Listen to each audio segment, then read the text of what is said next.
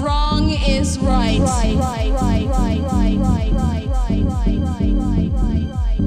Wrong is right.